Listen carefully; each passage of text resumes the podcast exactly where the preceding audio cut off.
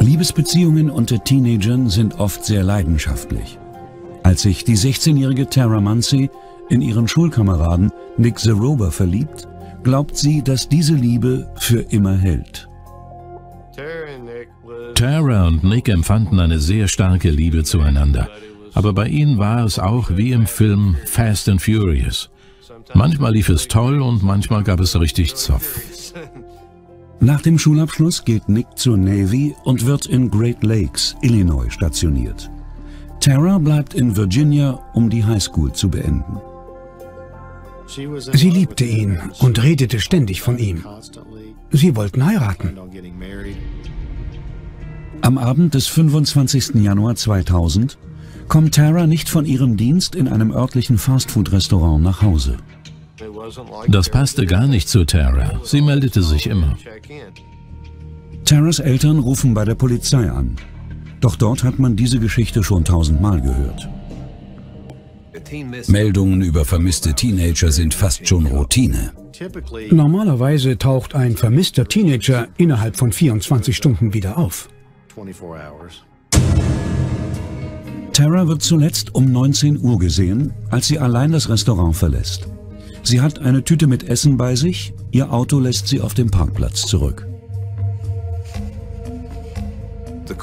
Das Auto war unverschlossen, das Essen und ihre Mütze lagen noch auf dem Fahrersitz. Wir fanden weder ihre Handtasche noch die Hausschlüssel. Die Frage war, warum ließ sie das Auto zurück? Und des Weiteren, wo und bei wem ist sie gerade? Ist es vielleicht jemand, von dem ihre Eltern nichts wissen dürfen?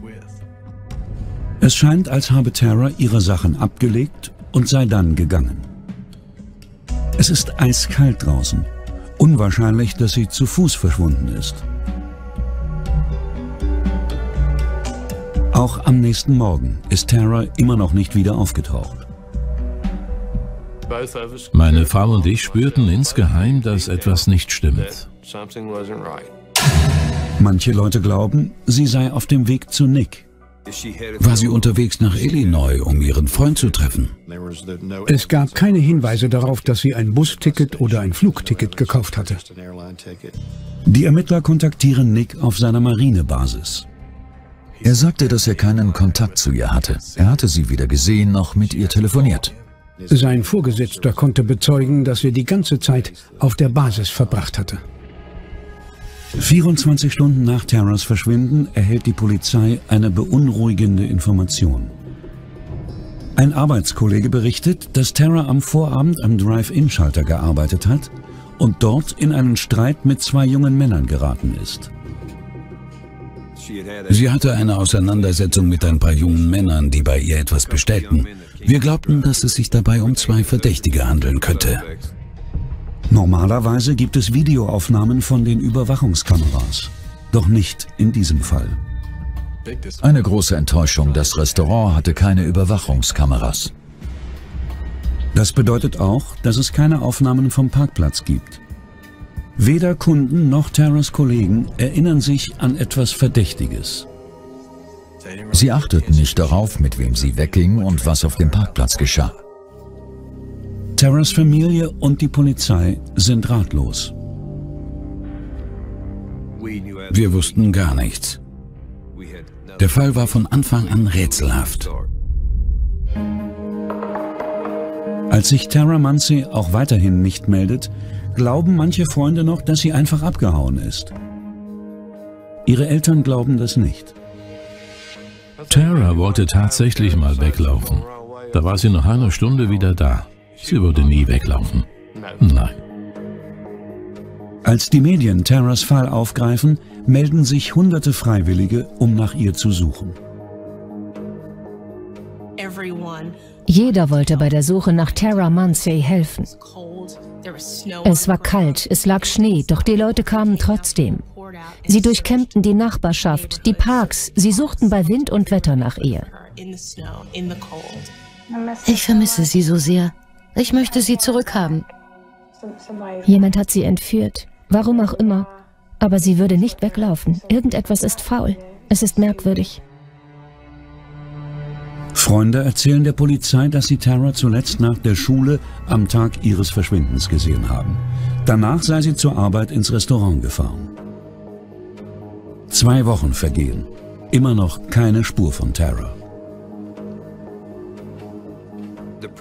Der Druck war zu dem Zeitpunkt enorm. Alle dachten, das Kind sei einfach in der Dunkelheit verschwunden und das könnte quasi jedem Kind passieren. Dann, 17 Tage nach Terras Verschwinden, findet ein Wanderer eine Leiche in der Nähe eines Eisenbahngleises. Nur etwa 10 Kilometer von Terras Elternhaus entfernt. Mein erster Gedanke war, wie schnell können wir dort sein? Ist es Tara oder eine andere Person? Die Leiche liegt am Fuß eines 20 Meter tiefen, dicht bewachsenen Abhanges, der kaum einsehbar ist. Das ist ein unwirkliches Gefühl, wenn man direkt sieht, dass es sich um ein Gewaltverbrechen handelt. Das Opfer ist am Oberkörper unbekleidet und wurde durch Schüsse getötet. Einige Wunden sind erst nach dem Tod entstanden, als die Leiche den Abhang hinabgerollt ist. Der Führerschein in ihrer Hosentasche bestätigt, was alle befürchten. Es ist tatsächlich Tara Munsey.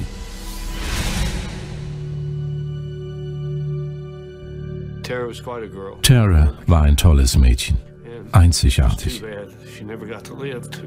Es ist einfach traurig, dass sie nie ihr Potenzial wird ausschöpfen können.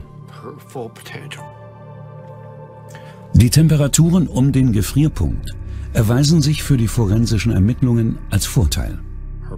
Ihre Leiche war ziemlich gut konserviert. Ich hoffte damals, dass wir so gutes Beweismaterial bekommen würden. Am Tatort selbst ist das schon schwieriger.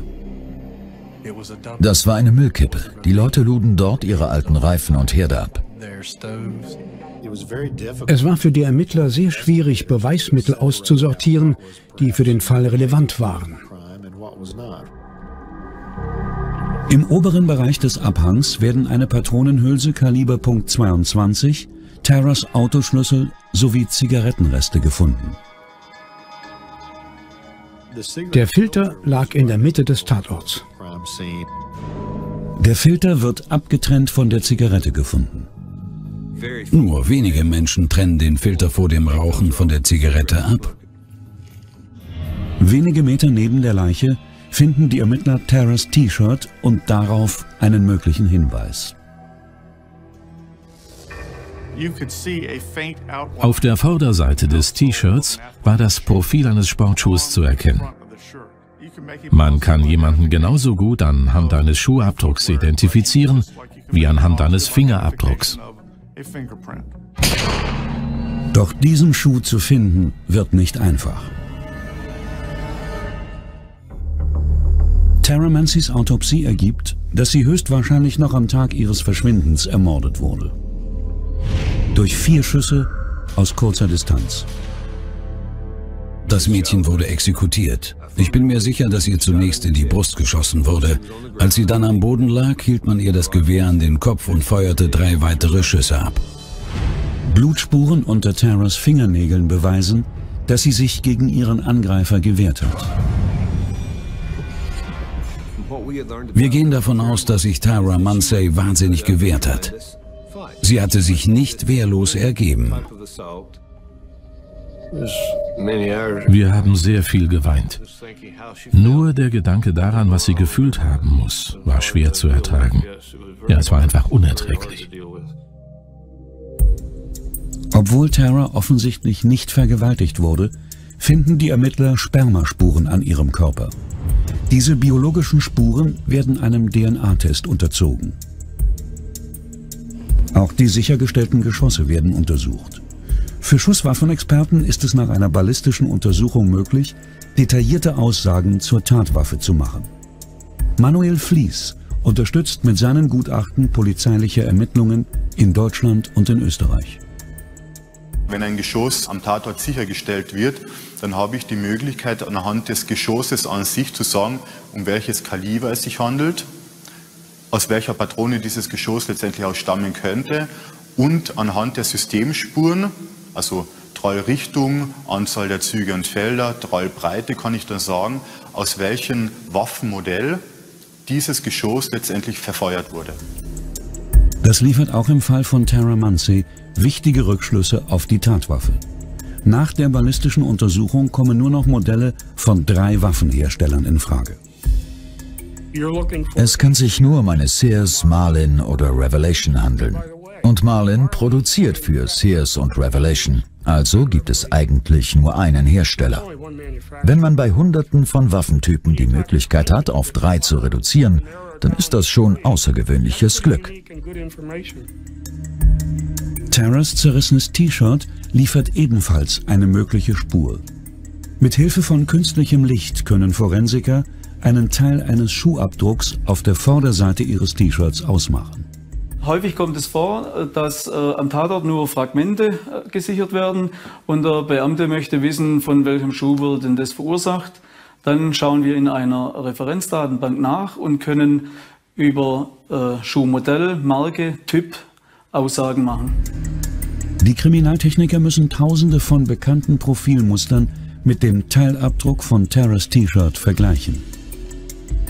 Wir konnten der Polizei sagen, dass sie eine Person mit Tonschuhen der Marke Nike mit einer Fischgrätensohle suchen sollen. Der Abdruck ist nicht groß genug, um die Schuhgröße zu identifizieren. Doch er ist die erste wichtige Spur. Dann geben Terras Freunde der Polizei eine Information preis, die sie zuvor für sich behalten hatten. Am Tag von Terras Verschwinden hat sie mit ihren Freunden nach der Schule Marihuana geraucht. Bei ihnen war ein 30-jähriger Mann, der das Marihuana besorgt hat. Sein Name? Jeff Thomas. Mich wunderte sofort, dass ein 30-jähriger Mann mit Teenager nach der Schule Marihuana raucht. Er ging keiner regelmäßigen Arbeit nach. Wir wissen nicht mal, ob er überhaupt eine Wohnung hatte. Er kam öfters bei seiner Freundin im Keller unter. Tara und Jeff Thomas kannten sich, weil Tara öfter auf Jeffs sechsjährige Tochter aufpasste. Nachforschungen ergeben, dass Thomas vorbestraft ist. Acht Jahre zuvor attackierte Thomas einen Nachbarn mit einem Baseballschläger und saß dafür zwei Jahre im Gefängnis. Als Jeff Thomas von der Polizei befragt wird, streitet er jegliche Schuld ab und behauptet, ein Alibi zu haben. Sein Alibi war löchrig insbesondere bei der Frage nach seiner Übernachtung. Jeff Thomas leugnet, ein Gewehr Kaliber .22 zu besitzen. Doch er behauptet, sein Freund Kevin Williams, ein 32-jähriger Maurer, besitze eins. Die Polizei fährt zum Haus von Kevin Williams und befragt ihn zu seiner Waffe. Doch Williams Geschichte unterscheidet sich deutlich von Jeff Thomas Geschichte. Kevin Williams bestätigte uns, dass er ein Gewehr Kaliber .22 besaß. Er hatte es jedoch Jeff Thomas überlassen und es seitdem nicht mehr gesehen. Williams erzählt, das Gewehr gelegentlich für Schießübungen hinter seinem Haus genutzt zu haben. Die Ermittler wittern ihre Chance herauszufinden, ob das Gewehr die Mordwaffe ist. Nachdem uns Williams sagte, dass er Schießübungen hinter seinem Haus gemacht hat, gab es eine Chance, dass wir dort Patronenhülsen finden. Zwei Patronenhülsen finden die Ermittler unter der Veranda. Die ballistische Analyse ergibt, dass die Hülsen mit der gleichen Waffe abgefeuert wurden, wie die, die bei Terras Leiche gefunden wurden. Das ist gutes Material. Denn es handelt sich dabei eindeutig um Patronenhülsen aus der Mordwaffe. Doch wo ist das Gewehr? Und welcher der beiden Männer sagt die Wahrheit?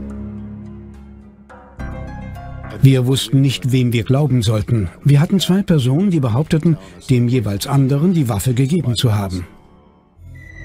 Der Hauptverdächtige in Tara Munsey's Mordfall ist Jeff Thomas. Der Mann, der am Nachmittag vor dem Mord mit Tara Marihuana geraucht hat. Doch die Mordwaffe gehört Kevin Williams, einem Freund von Jeff Thomas.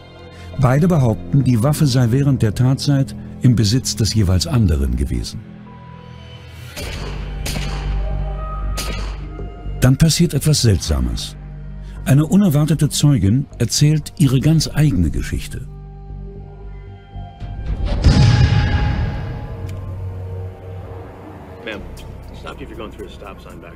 Da war eine Frau, die wegen eines Verkehrsdelikts angehalten wurde. Und sie hatte etwas zum Fall beizutragen. Ihr Name? Barbara Helton. Als sie bei der Polizei aussagt, verrät sie, was sie in den letzten Wochen noch für sich behalten hat. Sie behauptet, dass sie mit Jeff Thomas befreundet war und dass er bei ihr gewohnt hat, als der Mord an Tara Munsey geschehen ist. In der Mordnacht sei Thomas sichtlich aufgewühlt nach Hause gekommen. Er war dreckig und schlammig und er erzählte ihr völlig aufgebracht, dass er Mist gebaut habe. Er sagte, ich hätte ihr nichts getan, wenn sie getan hätte, was ich wollte. Ich fragte ihn, was er denn meine. Und er sagte, dass sie nicht mit ihm schlafen wollte. Sie wollte nicht mit ihm schlafen? Und das machte ihn wütend. Und er sagte zu ihr, ich habe ihr dreimal in den Kopf geschossen. Er nannte es sowas wie eine Exekution, was auch immer das bedeuten mag. Er nannte es sowas wie eine Exekution? Ja. Die Anzahl der Schüsse hat die Polizei den Medien nicht verraten. Es handelt sich also um Täterwissen. Niemand wusste davon, außer uns, dem Mörder und dem Rechtsmediziner. Doch wenn Hertens Geschichte stimmt, wieso ist sie nicht früher zur Polizei gegangen? Sie hatte Angst vor Thomas, sie bangte um ihre eigene Sicherheit. Erst als sie von dem Verkehrspolizisten angehalten wurde, traute sie sich auszusagen. Aufgrund der Aussage von Barbara Helton hat die Polizei nun genügend Beweise, um einen Durchsuchungsbeschluss für das Auto von Jeff Thomas zu bekommen. Im Kofferraum liegt ein paar Turnschuhe mit einer Fischgrätensohle. Das Profil der Schuhe wird mit den Abdrücken von Taras T-Shirt verglichen. Wir konnten feststellen, dass der sichergestellte Schuh mit hoher Wahrscheinlichkeit die Abdrücke auf dem am Tatort gefundenen T-Shirt hinterlassen hat. Im Wagen von Jeff Thomas werden außerdem drei blonde Haarsträhnen samt Haarwurzel gefunden. Sie waren gewaltsam entfernt worden. Dadurch hatten wir eine gute Chance, DNA in den Haarwurzeln zu finden. Man konnte nachweisen, dass alle drei Haarproben aus dem Auto mit dem DNA-Profil von Tara Munsey übereinstimmten. Die Ermittler vergleichen außerdem das DNA-Profil von Jeff Thomas mit den gesicherten Spuren von Taras Leiche. Seine DNA war überall auf ihr. Auf der Kleidung, auf ihrem Körper, auf der Innenseite ihrer Oberschenkel, unter ihrem Schuh, unter ihren Fingernägeln sowie an der Zigarette, die am Tatort gefunden wurde. Damit war er eindeutig überführt.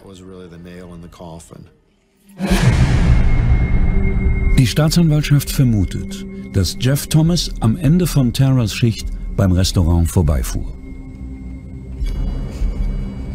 Wahrscheinlich schlägt er ihr vor, irgendwo noch etwas Marihuana zu rauchen, wie sie es schon am Nachmittag getan haben.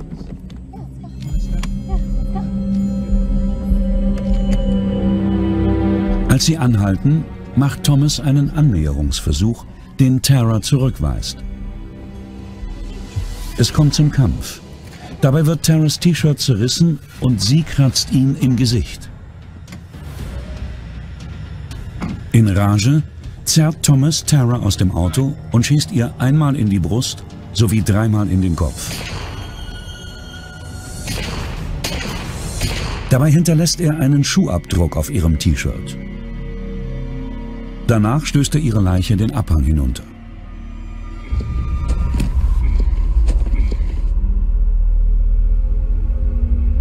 Zur Beruhigung raucht er eine Zigarette, von der er zuvor den Filter abtrennt. Brechen Sie immer den Filter ab? Das habe ich schon immer gemacht. Drei Haare von Tara die ihr während des Kampfes ausgerissen wurden, landen in seinem Kofferraum, als er versucht, Beweismittel verschwinden zu lassen. Die Tatwaffe, das Gewehr, wird nie gefunden. Wir waren bei seiner Verhaftung zwar zuversichtlich, doch das war nun der endgültige Beweis, dass wir den Mann erwischt hatten, der für dieses grausame Verbrechen verantwortlich ist. Im März 2001 wird Jeff Thomas wegen vorsätzlichen Mordes schuldig gesprochen und zum Tode verurteilt. Der Richter sagte, Sie sind nicht nur schuldig, Sie werden auch zum Tode verurteilt zum Tode. Das bewegt mich immer noch.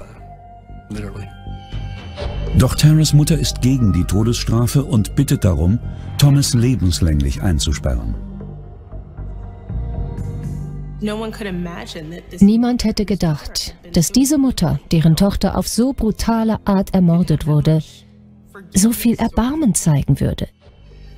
Dass sie sogar um Gnade für den Mörder ihrer Tochter flehte for her daughter's killer's life to be spared. 2002 verurteilt ihn das oberste Gericht von Virginia zu lebenslanger Haft ohne Bewährung. Terras Familie weiß, dass dieser Fall ohne Forensik wohl noch immer ungelöst wäre. Am Anfang fragten wir uns, wie der Fall überhaupt gelöst werden kann. Und ich weiß nicht, ob er ohne den Einsatz der Polizei jemals gelöst worden wäre. Wir hatten zwar viele Indizien, doch die forensischen Beweise waren letztendlich entscheidend. Eine junge Schülerin, die noch ihr ganzes Leben vor sich hatte. Das ist tragisch. Einfach tragisch. In solchen Fällen für Gerechtigkeit zu sorgen, das ist unsere Aufgabe. Und jetzt mein Mann hat sich im Schlafzimmer eingeschlossen. Hat sich dieser Mann selbst getötet? Auf der Todesurkunde stand Selbstmord. Oder wurde er ermordet? Wieso bringt er sich mit einer Bratenspritze um? Die Beweise am Tatort verwirren die Ermittler. Irgendwas hat da nicht gestimmt. Es war unheimlich, abschreckend. Es wird Jahre dauern, bis die Forensik alles ans Licht bringt. Dieser Fall war für mich ein forensischer Glücksfall. Das Heizungs- und Klimaanlagengeschäft ist sehr lukrativ für David Caster. Sein Perfektionismus und die Liebe zum Detail kommen ihm in diesem Job sehr zugute. Mein Dad war speziell. Er wollte alles immer ganz genau haben. Wenn wir was gebaut haben und etwas einen halben Zentimeter zu lang war oder nicht ganz gerade, hat er nochmal neu angefangen. Die Dinge laufen bestens für David Kester, bis sein Vater verstirbt. Die zwei standen sich sehr nah und David fällt es schwer, den Verlust zu verkraften. Er war deprimiert und hat mir leid getan. Ich wusste nicht, was er durchmachte und was in seinem Kopf vorging. Ehefrau Stacy erzählt Freunden, dass David in dieser Zeit mit dem Trinken angefangen hat und sein Verhalten unberechenbar geworden ist. Als er sich im Schlafzimmer einschließt und nicht mehr herauskommt, ruft Stacy die Polizei. Mann hat sich seit Tagen im Schlafzimmer eingeschlossen. Am Freitag haben wir uns gestritten. Er war aggressiv, aber nicht gewalttätig. Okay, beruhigen Sie sich. Wir sehen nach ihm. Ist sonst etwas bei Ihnen vorgefallen? Sein Vater ist vor einem Monat gestorben und er hat sich in den letzten vier Wochen komisch verhalten. Ein Beamter trifft ein, findet das Schlafzimmer verschlossen vor und öffnet mit Stacys Erlaubnis gewaltsam die Tür. Eine schreckliche Szenerie. Der Mann lag nackt und ausgestreckt auf dem Bett mit dem Gesicht nach unten, angelehnt an die Wand. Es lag erbrochenes und anderes biologisches Material auf dem Bett. Der Notarzt erklärt David Kester noch an Ort und Stelle für tot. Ich habe mich gefühlt wie durch einen Fleischwolf gedreht. Mir wurde ein lieber Mensch genommen. Auf dem Nachttisch direkt neben dem Bett stehen zwei Gläser. Ein Glas war halb voll mit einer grünen Flüssigkeit. Das andere hatte irgendeinen Rest auf dem Boden. Die grüne Flüssigkeit wird im Labor untersucht. Es war Ethylenglykol, der Hauptbestandteil von Frostschutzmittel. Ethylenglycol wird in der Leber wie Alkohol abgebaut durch das gleiche Enzym. Die daraus entstehenden Stoffe beim Abbau sind jedoch giftig. Insbesondere können sie die Niere schädigen. Die Autopsie bestätigt, dass David Kester eine tödliche Dosis eingenommen hat. Auf der Todesurkunde stand Selbstmord. Unter dem Bett finden die Ersthelfer ein Jagdgewehr und einen großen Behälter Frostschutzmittel. Die Ermittler fragen sich, warum bringt sich David Kester mit Frostschutzmittel um, wenn er eine Waffe besitzt? Ethylenglykol wird als Gift bei Selbstmord eher selten eingesetzt. Vielleicht hat er das Gewehr nicht benutzt, weil er lieber innerhalb von 72 Stunden sterben wollte, anstatt in Bruchteilen einer Sekunde. Bei der Durchsuchung wird ein weiterer Gegenstand gefunden, der ebenfalls Fragen aufwirft. Einer der Beamten hat im Mülleimer in der Küche nachgesehen und eine Bratenspritze gefunden. An der Bratenspritze fanden sich Spuren grüner Flüssigkeit. Eine erneute Untersuchung ergibt, dass es sich dabei ebenfalls um Frostschutzmittel handelt. Außerdem finden die Wissenschaftler DNA auf der Bratenspritze. Die einzige DNA-Spur auf der Spritze stammte von David Castor. Wer in Gottes Namen bringt ihn dazu, sich mit einer Bratenspritze umzubringen? Das habe ich noch nie gehört. Von nun an fragt sich die Polizei, ob sie es nicht doch mit einem Mord zu tun hat.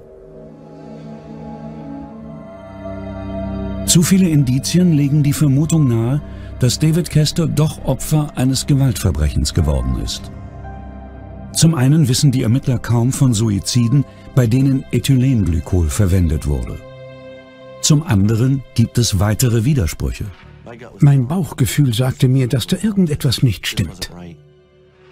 Und das ist zunächst einmal eine Sache, die Stacy Kester beim Notruf erzählt und die im Widerspruch zu den Autopsieergebnissen steht. Am Freitag war er stark betrunken und hat am Samstag durchgeschlafen. Doch die toxikologische Untersuchung ergibt, dass er keinen Alkohol in seinem Blut hatte. Das hat uns sehr gewundert. Auf Davids Nachttisch werden zwei Gläser gefunden. An den Rändern beider Gläser finden sich DNA-Spuren von David. Davids Fingerabdrücke sind aber nur auf dem Glas, in dem noch etwas Alkohol ist. Auf dem Glas mit dem Frostschutzmittel werden nur Stacys Fingerabdrücke entdeckt. Wenn David aus dem Glas mit dem Frostschutzmittel getrunken und sich so umgebracht hätte, warum war kein Fingerabdruck von ihm darauf? Und die Stelle, an der der Frostschutzmittelbehälter gefunden wird, erzählt auch eine Geschichte. Vom Bett ist Erbrochenes heruntergetropft und man konnte sehen, dass auch unter dem Behälter Erbrochenes lag. Aber auf dem Behälter selbst war kein Erbrochenes. Das ist für die Ermittler der Beweis, dass das Frostschutzmittel dort erst platziert wurde, nachdem David von dem Mittel schlecht geworden ist. Außerdem finden die Ermittler weitere Sachen an Stacy Kester merkwürdig. Ich habe Stacy gefragt, was tödlich an Frostschutzmitteln ist. Und sie hat gesagt, Ethylenglykol. Das ist sehr seltsam, denn die meisten Menschen wissen das nicht. Aber sie hatte die Antwort sofort parat. Zudem hat Stacy große Schwierigkeiten, das Wort Frostschutzmittel, im Englischen Antifreeze, korrekt auszusprechen. Stacy Castor sagte in der Befragung immer Anti-Free anstatt Anti-Freeze. Und Stacy gibt zu, zu wissen, dass man Frostschutzmittel zum Töten einsetzen kann. Sie sagte, ach übrigens, David und ich haben eine Kriminaldokumentation gesehen, in der eine Frau ihre Männer mit Frostschutzmittel im Wackelpudding umgebracht hat. Das ist ein interessanter Hinweis. Denn David Kestor ist nicht der erste Ehemann von Stacy, der unter mysteriösen Umständen ums Leben gekommen ist. Bereits fünf Jahre zuvor ist Stacys erster Ehemann, Mike Wallace, im Alter von 38 unerwartet gestorben. Es gab keine Autopsie. Stacy Castor hatte im Krankenhaus gesagt, dass er Herzprobleme hatte. Der Arzt kommt rein und vom bloßen Anschauen kommt er zu dem Schluss, dass er einen Herzinfarkt hatte. Mikes Familie wollte eine Autopsie, doch Stacy war dagegen. Die Familie war sehr verärgert, dass keine Autopsie gemacht wurde. Aber rein rechtlich liegt diese Entscheidung beim nächsten Angehörigen. Ein Blick in Mike Wallace Krankenakte zeigt jedoch keine Hinweise auf Herzprobleme. Noch bizarrer ist, dass Stacy ihre beiden Ehemänner Mike Wallace und David Kester unmittelbar nebeneinander beerdigen lässt. Der Grund? Sie will ihre letzte Ruhestätte zwischen den beiden. Das Ganze war wie in einem schlechten Film, in dem man eine der Hauptrollen spielt, ohne es zu wollen.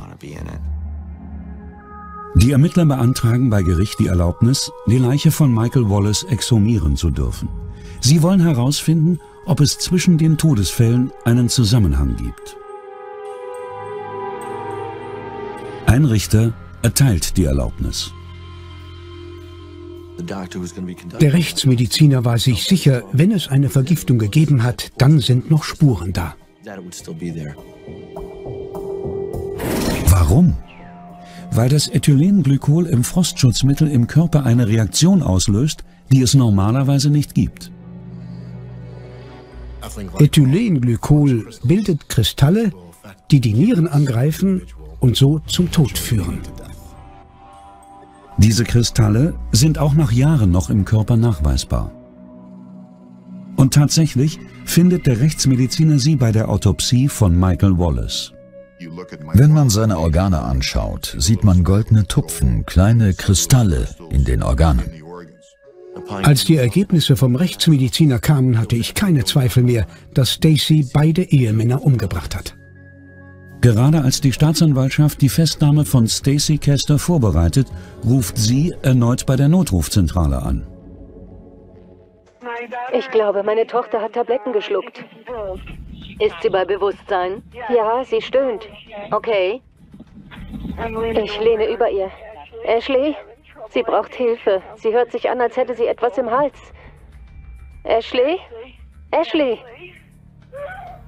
Als die Sanitäter am Haus der Kestners ankommen, ist Ashley fast tot. Neben ihr finden die Retter einen Abschiedsbrief. Außerdem liegen bei Ashley eine leere Dose Schlaftabletten und eine leere Flasche Wodka. In dem Abschiedsbrief übernimmt sie die Verantwortung für den Tod von David Kester und für den Tod ihres leiblichen Vaters, Michael Wallace. Mami, ich habe das getan, weil ich dich liebe. Daddy war immer so gemein zu uns. Als ich ihm das Antifree gegeben habe, hat es nur einen Tag gedauert. Und als sie Daddy ausgegraben haben, wusste ich, was kommt. Sie glauben, du warst es, aber ich war es. Nun stehen die Polizeibeamten vor einem Dilemma. Ist Ashley tatsächlich ein Doppelmord zuzutrauen? Hat Ashley Michael Wallace umgebracht? Sie war damals zwölf Jahre. Ist eine Zwölfjährige in der Lage, so einen mörderischen Plan auszuführen? Wenn Ashley nicht überlebt, wird das niemals jemand erfahren. Ich hatte Angst, dass sie nicht überlebt. Ihre lebenswichtigen Organe haben fast versagt. Wenn Ashley gestorben wäre, hätte ich das nie überwunden. Ashleys jüngere Schwester Bree hatte sie am Morgen bewusstlos aufgefunden und ihre Mutter gedrängt, den Notarzt zu rufen. Der Arzt sagte, zehn Minuten später wäre sie tot gewesen. Dank Brees blitzschneller Reaktion und exzellenter medizinischer Behandlung überlebt Ashley. Ich bin im Krankenhaus aufgewacht und hatte keine Ahnung, welcher Tag ist und wo ich bin. Ein Polizist hat mich gefragt, was in dem Brief stand, den ich geschrieben habe. Ich fragte, welcher Brief? Welche Tabletten? Ich weiß nur noch, dass ich mit meiner Mom was getrunken habe.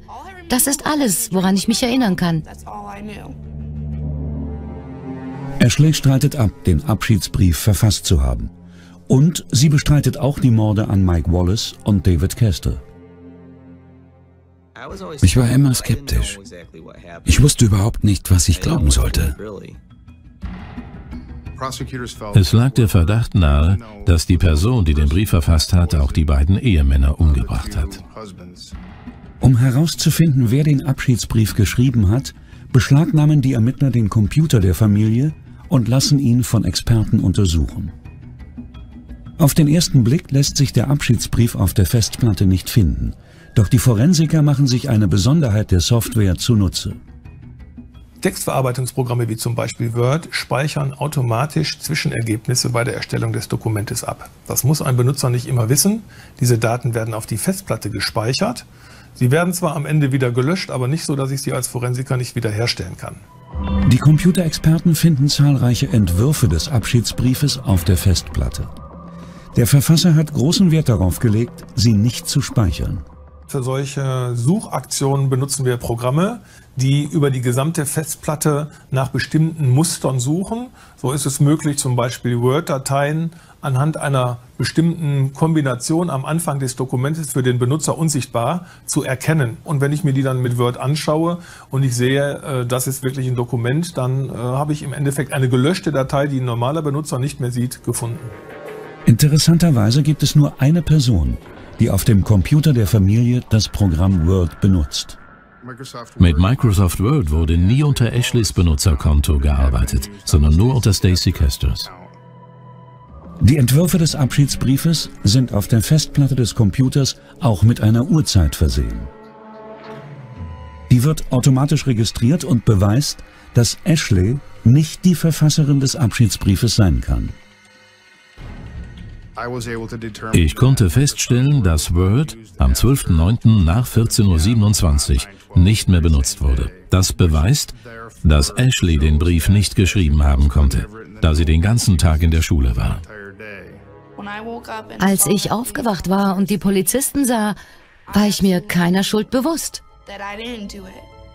Sie war die Einzige, die da war. Sie musste es gewesen sein. Der letzte Beweis findet sich im Brief selbst, denn Stacy hat etwas Wichtiges übersehen.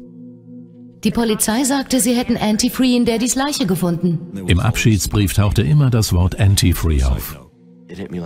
Das traf mich wie ein Schlag. Meine erste Reaktion war, das gibt's doch nicht. Antifree? Das ist doch genau das Wort, das Stacy bei der Befragung verwendet hat. Das war kein Brief. Das war Stacy Kesters Geständnis. Sie gestand in dem Brief. Je mehr wir über Psychopathen wissen, desto klarer wird, wie viel es da draußen gibt. Nur Stacy Caster können sie alle nicht das Wasser reichen. Doch Stacy Caster streitet jegliche Beteiligung an den Morden ab. Sie behauptet weiterhin, dass ihre Tochter Ashley die Männer umgebracht hat. Die Geschworenen müssen nun entscheiden, ob sie ihr glauben.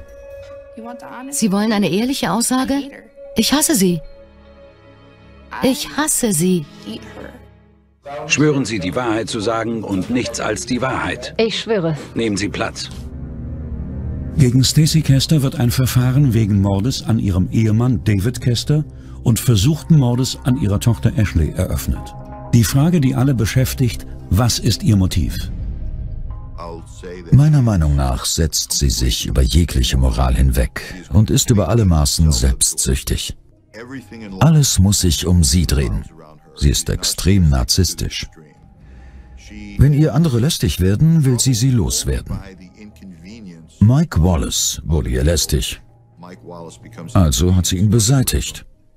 Genauso wie David Castor. Auch ihn hat sie beseitigt.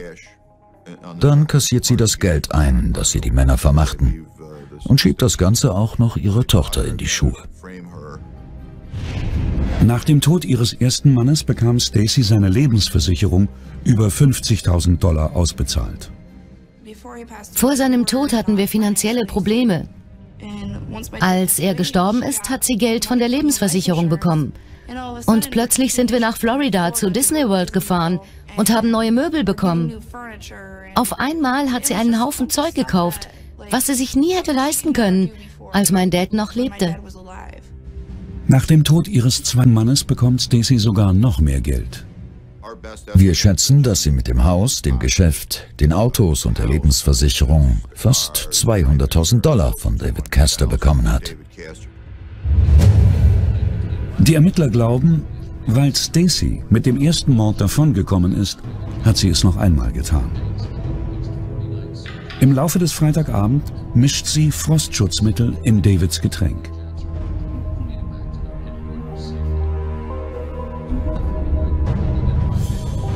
Das führt dazu, dass David am nächsten Morgen bewusstlos ist, aber noch atmet. Die Beweise zeigen, dass Stacy versucht, ihm noch mehr einzuflößen, was aber scheitert. Allerdings bleiben ihre Fingerabdrücke dabei auf dem Glas zurück.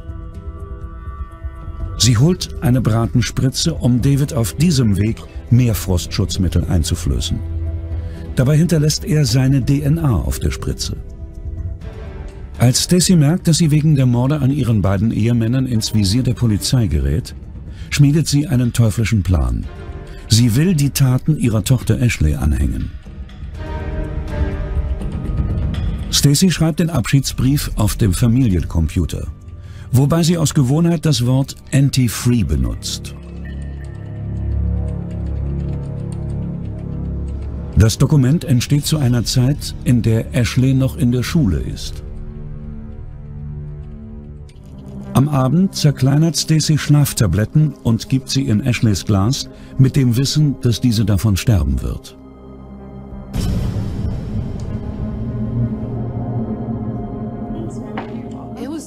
Es war komisch, wie müde mich der Drink gemacht hat. Ich habe ihr gesagt, dass ich mich hinlege, weil ich sonst ohnmächtig geworden wäre. So betrunken habe ich mich von einem Glas gefühlt. Wenn Ashleys jüngere Schwester sie am nächsten Morgen nicht bewusstlos gefunden und ihre Mutter dazu gebracht hätte, den Notarzt anzurufen, wäre Ashley wohl gestorben. Sie bringt zwei Ehemänner um und dann versucht sie es bei ihrem eigenen Fleisch und Blut. Es gibt keine Worte dafür, die beschreiben, was das für eine Sorte Mensch ist. Noch im Zeugenstand behauptet Stacy, dass Ashley die Mörderin ist.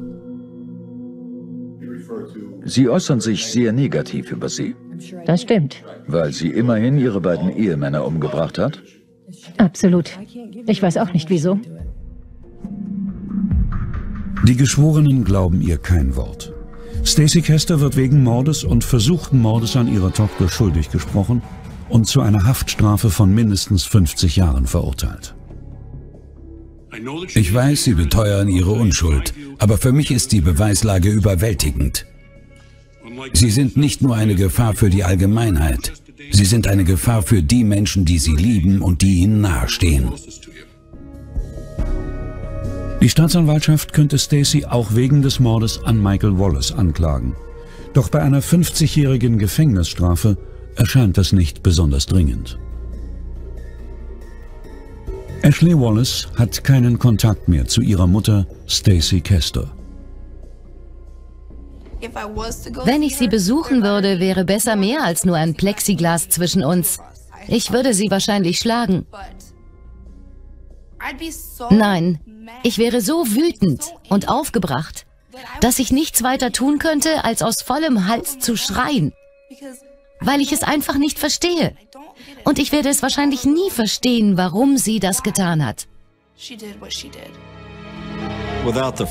Ohne die Forensik wäre der Fall David Kester 2005 mit dem Ergebnis Selbstmord abgeschlossen gewesen. Und Stacy Kester wäre heute noch auf freiem Fuß. Alles, was sie getan hat, hat sie zurückgekriegt. Denn sie ist eine Mörderin. Schau dich im Spiegel an. Du weißt, was du getan hast und was du deiner Tochter antun wolltest.